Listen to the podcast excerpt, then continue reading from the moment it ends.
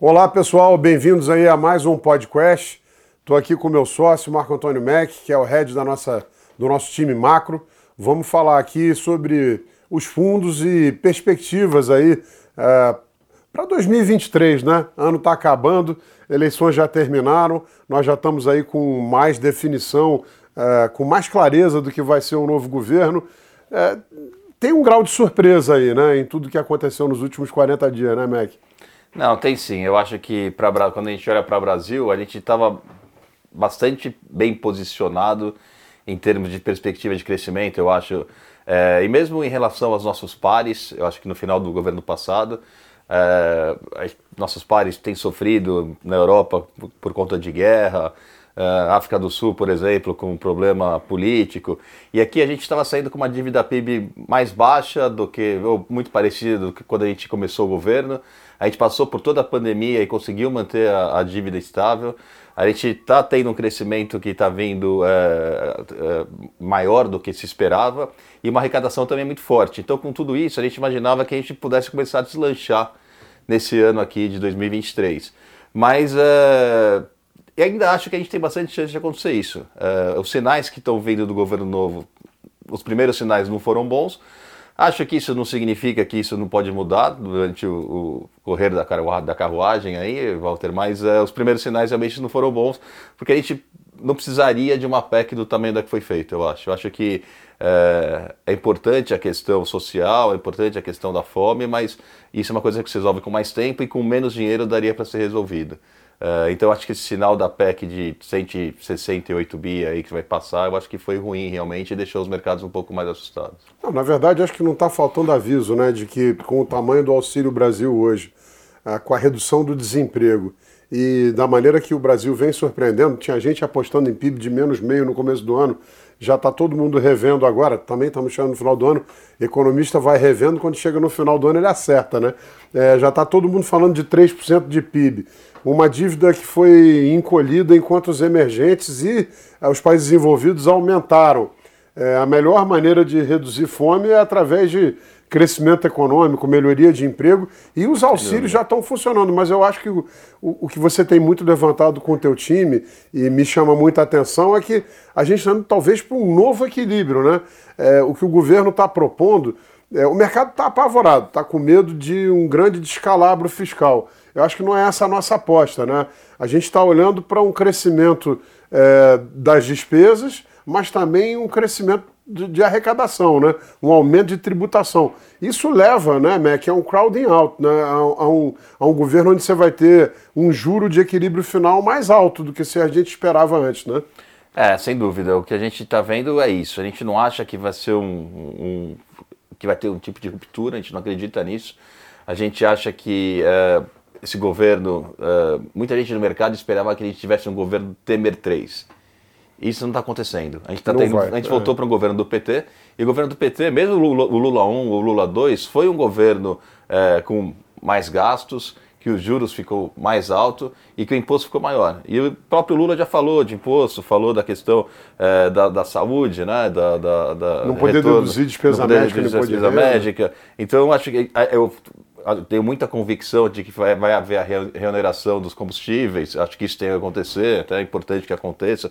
Então, esse equilíbrio que você falou não é mais o equilíbrio que a gente estava vendo desde a época Temer até o final do, do, do, Paulo Guedes aqui. Vai ser um equilíbrio diferente, mas é um equilíbrio que também que não vai fazer com que a coisa exploda. Juros mais altos, crescimento um pouco menor e mais imposto. Acho é, que é tá... é nisso que a gente tem que trabalhar. A gente trabalhou nisso durante o governo Lula, a gente operou o mercado durante o governo Lula, o governo Dilma, e foi isso que aconteceu. E acho que é para isso que a gente está voltando.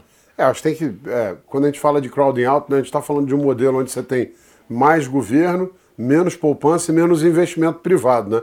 Isso pode não ser uma equação muito boa, mas hoje o que o mercado está precificando não é isso. O mercado está precificando um desastre fiscal. O mercado está precificando mais que isso, está precificando realmente. Você pega as Bs longas, tá taxa de 6,5. 6,5 já é. Durante o governo Dilma trabalhava 7,20. Então é muito próximo do que era o governo Dilma, que era quase um, uma disruptura. Era uma um descalabro. Ah. É, o câmbio pode parecer que ele está estável aí a 5,33, mas se você pega o que aconteceu com o dólar lá fora, o, o dólar desvalorizou muito em relação às moedas emergentes e as, e as moedas desenvolvidas também, em torno de 7% nos últimos 40 dias. É, então o real, só por ter ficado meio que parado, já está desvalorizando em relação ao mundo 7, 8%. Então tá tendo sim, assim, a gente não consegue ver nominalmente contra o dólar, mas contra os pares a gente consegue ver uma desvalorização do real e eu acho que isso também está sendo exagerado. Eu acho, por exemplo, que se lá fora o dólar não tivesse é, desvalorizado, hoje a gente está vendo o real a 5,80. E se não tivesse tido os problemas políticos que a gente está tendo, o real ia estar tá a 4,70, se seguisse as moedas lá fora. É aí que é tal real. Então, assim, eu acho que. Tem, o que você está dizendo é que é, é, tem, tem, se tiver um mínimo de sinal de responsabilidade, se aquilo que o Haddad tem reiterado se materializar, nós não vamos ser responsáveis.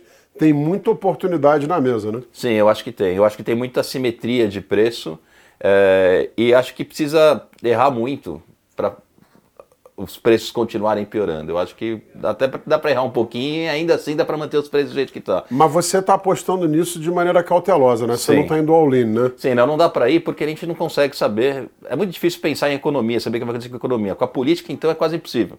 Então não dá para saber o que passa na cabeça desse pessoal do, do, do, do governo hoje em dia.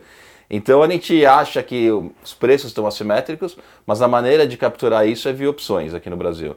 Então a gente está com opções com um put spread de dólar real, por exemplo, para março.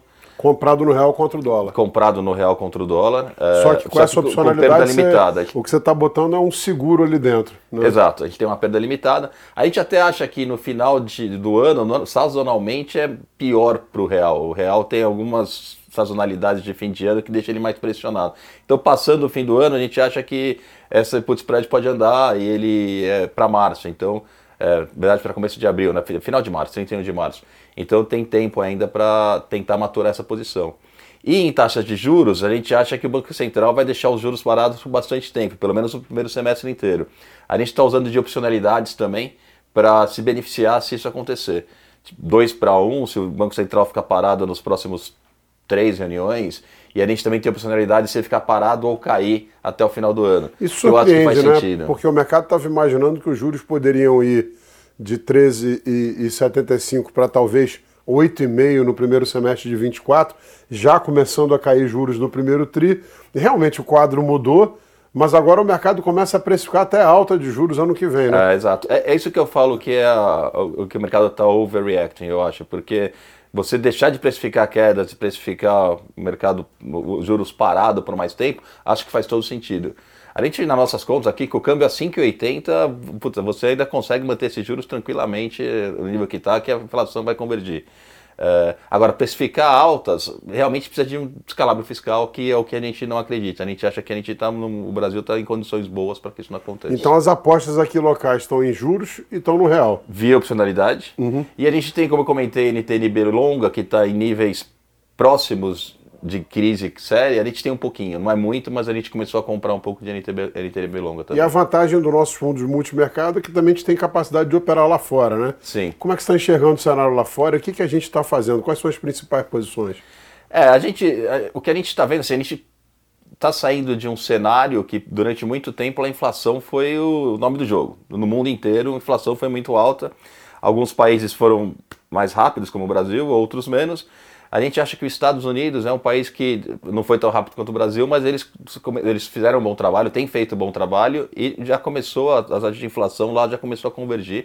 A gente está vendo algumas, uh, os índices de inflação caindo, tem alguns ainda itens que são preocupantes, como serviços ex-shelter, uh, que é abrigo, né, que é em aluguel, essas coisas. Sim. Esses serviços estão preocupados, o Banco Central está preocupado com isso, o Fed, mas uh, as outras linhas estão indo muito bem. E se a inflação lá começa a cair, o Fed para de subir juros. Se ele para de subir juros ou diminui o passo, uh, todo esse dólar forte que a gente viu nos últimos 20 anos pode ter uma arrefecida. Sim. Que é o que aconteceu esse, esse, esse, esses últimos 40 dias. Que é o que eles chamam lá de pivô, né? Exatamente. Na hora que você chegou já no, no, no ápice do aperto, o pessoal já começa a olhar para frente, começa a olhar frente. E aí o carry do dólar piora, né? Isso. Então a gente tem algumas posições compradas em moedas contra dólar. Tem uma cesta de moedas que a gente fez contra dólar, que a gente acha que faz sentido. A gente tem um pouco de posição aplicado em taxas de juros americana. Uh, muito pouco, 0,35 fundo. E a gente tem bolsa americana vendido. Aí, uh, essa é um pouco que um hedge para posições que a gente tem uh, de, de, dólar e de juros. A gente vende a bolsa porque pode acontecer de uh, a reversão vir muito rápida e você começar a precificar uma, uma, recessão. uma recessão, alguma coisa desse tipo. Então, é um hedge que a gente tem é vendido nas bolsas lá fora. Então, essas são as principais posições offshore que a gente tem estão é, nisso. A gente acha que a China, o, o, grande problema da China esse ano foi realmente o, o Covid e eles estão saindo disso. A gente não tem posições lá, mas a gente acha que as nossas posições de Brasil se beneficiam é, se isso realmente acontecer. Sem dúvida. E as posições em moedas, a gente tem algumas moedas, como a Austrália, por exemplo, que é linkada à economia chinesa e a gente acha que isso também se beneficia. Se a China começar a dar estímulo e ter mais crescimento, isso vai ser um cenário muito positivo para commodities. Para né? commodities, exatamente. O que pode trazer uma nova onda também de espaço de aumento de arrecadação no Brasil, né? Exatamente, exatamente. Que já deve ser muito forte. Uh, e a gente já acredita também que a safra esse ano, ano que vem vai ser muito forte também. Então, o Brasil está em condições boas. Como disse, eu, eu, gostei muito de uma frase do Benny Parnes. Ele disse o seguinte: é, o, o Brasil não, não pode capotar na reta. Quer dizer, está indo bem. É não só não motivo, fazer, né? É só não fazer nada muito errado que a gente vai continuar indo bem. Maravilha. Obrigado, Mac. Imagina. Obrigado, pessoal. Obrigado. Feliz ano novo aí, bom Natal para todo mundo. E o próximo podcast já vai ser gravado em janeiro de 23. Vamos estar falando das expectativas para o ano que vem. Obrigado. Um pessoal, abraço a todos. tchau. tchau. tchau, tchau.